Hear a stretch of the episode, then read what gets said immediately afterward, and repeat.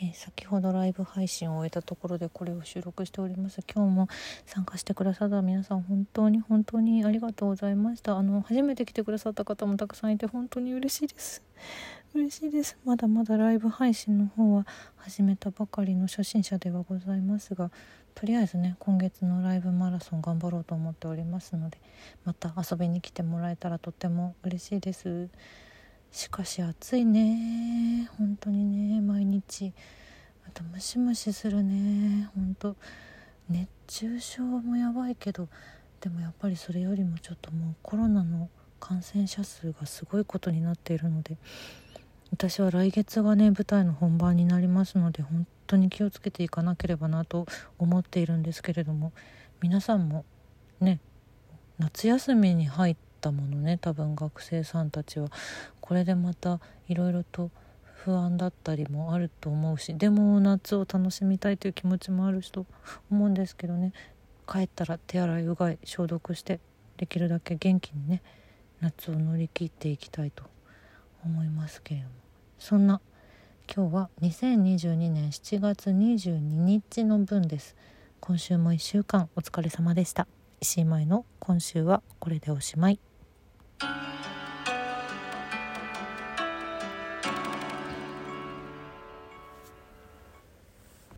い簡単に本日じゃなくて 今週の収録ラジオの振り返りから参ります。7月18日月曜日の絵本の話はこの日海の日だったので海にまつわる絵本ということで「波」という絵本の話をしております。スージー・リーさんのすんごい素敵な字のない絵本なんですけど本当紙をめくるというね本だからできる形の面白さが詰まった絵本になっておりますのでよかったらぜひぜひ探してみてほしいなと思っております。そして7月20日水曜日の音楽の話は子どもの頃見ていた音楽音楽番組を思い出す回という話をしておりました。私ねまだラブラブ愛してる見れてないんですよ。やっぱさその何ていうのかな最終回だしさ大好きな番組だったからさ何て言うのながら見したくなくてねもう真剣に見たいのよ 私は。ラブラブ愛してるの最終回を。だからさちゃんと時間を取りたいと思ったら全然時間取れてなくてまだ。どっかで見たいな早めにね見たいなと思っているんですけれども。そうねでもこのお話しててすごい思ったのはなんか今私そんなに実は音楽番組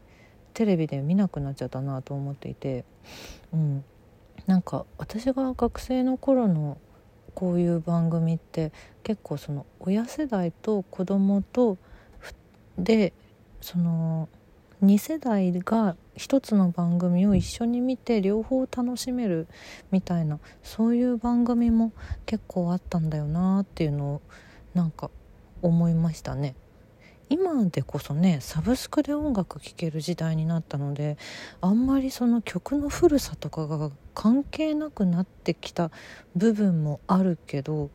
でも例えばさ山下達郎さんとかはさ絶対サブスクに全曲なんて出さないってもう言ってらっしゃるじゃないですかでそれはそれで私とっても大事なことだと思っていてうんなんかそのなんだろうな。私は CD 世代だからその CD をかけて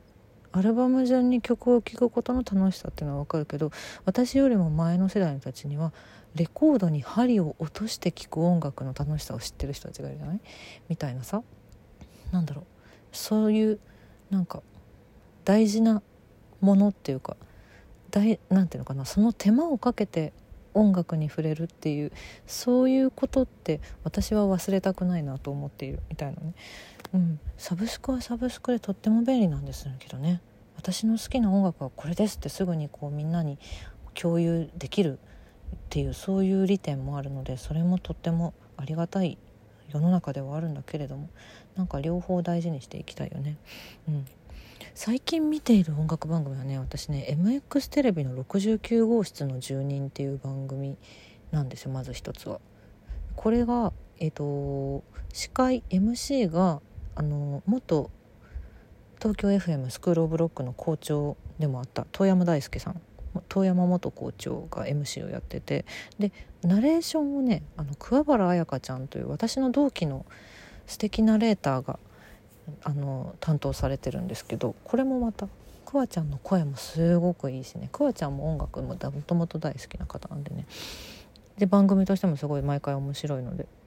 これは見ている。あとはあと「カンジャム」ぐらいかな「カンジャム」ももう毎回面白いよね。毎回毎回素晴らしいよね。ああいう内容を民放の音楽番組でやってくれる日が来たっていうのはすごいもうめちゃくちゃ嬉しいことですよね。このだから、まあ、昔見ていたその実際のライブとか演奏をする音楽番組ってあんまり見なくなってしまってそれはでも逆に私自身がライブに足を運ぶようになったりとかあとスペースシャワー TV とかワウワウとかでライブ中継がもう見れちゃうっていうそういうのもあるからなのかなとは思ってるんですけどまあでもやっぱ音楽番組は素晴らしいよね。あとちょっと全然その話に行かなかったからあれなんだけど NHK で定期的にやる音楽番組は全部好きですね。うん、レギュラーで今やってるものも素晴らしいんですけども本当サカナクションの「シュガーシュガー」とか星野源さんの音楽講論とかもう大好きですね。亀田音楽専門学校も好きでしたね。あああれまたやってくれないかな。難しいのかな。なんて思いつつ。うん。まあまあまあそんな昔はじゃあどういう番組を見てたみたいな話をした水曜日でございました。さてさて今週もお便りやギフトをいただいております。ありがとうございます。えっ、ー、とまずめうさんから応援してます。いただきました。ありがとうございます。ありがとうございます。頑張ります。応援してます。嬉しい。そしてももちゃんから共感しましていただきました。ありがとうございます。これはあれだね。この水曜日の音楽の話に関していただいているギフトかなと思います。ありがとう。そして住職 R さん住職 R プラスさんから、えー、お便りもいただいております。ありがとうございます。音楽番組の回夜も引っ張れ。懐かしいですね。自分もよく見てましたよ。あの一世を風靡したダンスボーカルユニットスピードさんは確かこの番組からデビューしたんじゃなかったかな。そうですよ。スピードさんのデビューは夜も引っ張れでしたよ。覚えてる覚えてる。私そのスピードという名前がつく前から引っ張れで4人を見ていたしスピードという名前になりましたって発表した回もちゃんと記憶している。見てました見てました。懐かしいね。スピードさんはさ完全に私同世代でさ同い年の子たちがこんなにすんげえってなってた、うん、だって当時中学生とかよ。で島袋ひろ子さん多分小学生だったよねまだね。いや一世を風靡しましたね。懐かしや。そしてそうだ住所からプラさんは効果音効果音応募券もいいておりました。ありがとうございました。ちょっとね効果音応募券を今日まで今日までというか日付変わって昨日一昨日か。一昨日までだったので もうあの集める術がなくなってしまったんですけれども。でも嬉しいです。ありがとうございます。さてさて。さてさて、まあ、今週は稽古をずっとやっておりましてええ改めてちょっとお知らせをさせてください。8月の24日から28日まで田谷の両一座虚構の森でハローハローという舞台に出演いたします。そちらの稽古中でございます今週は。えっ、ー、と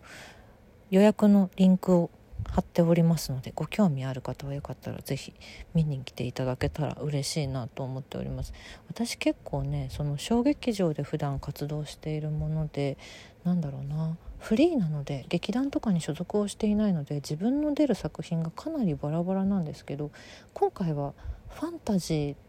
ということででも盾ありダンスあり歌ありのかなりのエンターテインメントなので結構お芝居あんまり見たことないんだよなっていう方でも楽しく何も考えず楽しく見ていただくことができるのじゃないかなと思っております。私はそのお話の何て言うのかな中心核にいる役柄ではないので本当にピンポイントの出演にはなるんですけれどもで座組がめちゃくちゃ 若いメンバーなんですよ。でももうその若い皆さんがとっても素晴らしいしあとまあそうですね。えっと前田悟さんという方とのシーンが私は結構あるんですけれども私高校生の頃から前田さんの出演された舞台見ててご本人にもそのお話ご挨拶させていただいたんですけどもうね盾がめちゃくちゃかっこいいのでそうそうそういったあたり是非期待していただいて良いのではないかと。もう稽古場でも笑いが絶えない楽しい作品になっておりますのでよかったら夏の終わりに是非来ていただけたら嬉しいなと思ってます。六本木のトリコロールシアターという劇場で上演いたしますのでよろしくお願いします。そんな稽古がほとんどの1週間だったのとプラスここのねラジオトークのライブ配信を引き続き毎できるだけ毎日今週は毎日できたかな？そうだよね。お休みしちゃったの金曜日だから毎日できてますね。ライブマラソン参加中という感じの1週間でございます。いやーいやーライブ配信はなかなか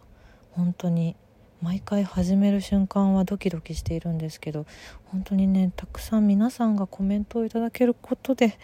本当に楽しく楽しくやっていけているのでコメントをいただけることが何よりの励みでございます。明日も夜遅くなっちゃうと思うんですけど23時ぐらいから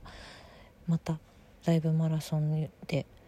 えーと、配信 ライブ配信をやる予定なのでよかったら是非遊びに来ていただけたら嬉しいなと思っております。あのまあまあ聞くだけの方ももちろん大歓迎です。でもあのもし時間がありましたらコメントで一緒に番組盛り上げていただけたらなと思っております。さてそんな感じで今日は今週はこれでおしまい。良い週末をお過ごしください。手洗いうがい消毒などなどして元気に過ごしましょうねまた。